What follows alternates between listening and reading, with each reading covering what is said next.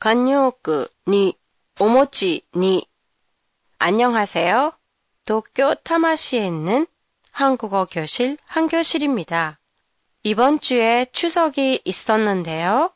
보름달을 보셨나요? 도쿄에서는 구름 사이에 있는 추석 보름달을 간신히 볼 수 있었어요. 그리고 마침 이번 추석날이 휴일인 덕분에 집에서 애들과 송편이랑 찹쌀떡을 만들면서 여유 있게 보낼 수 있었어요.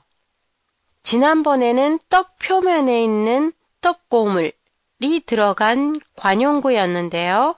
오늘은 떡이 들어간 표현을 다루어 볼까 합니다. 먼저 떡이 이익이나 좋은 일이라는 뜻으로 쓰이는 표현에 떡이 생기다가 있어요. 기대하지 않았던 좋은 일이나 돈을 얻었다는 뜻이에요.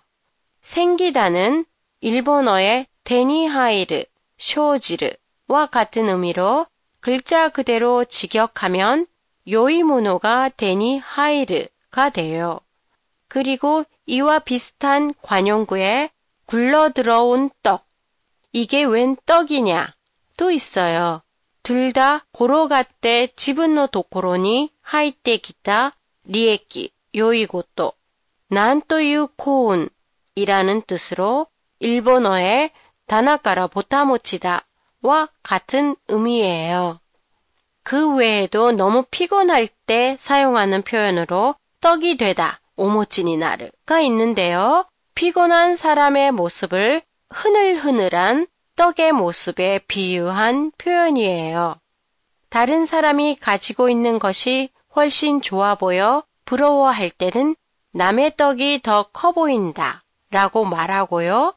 자신의 실력이나 힘으로는 얻기가 힘들어서 그림 안에 그려져 있는 떡과 같다는 의미로 그림의 떡이라는 표현을 자주 써요.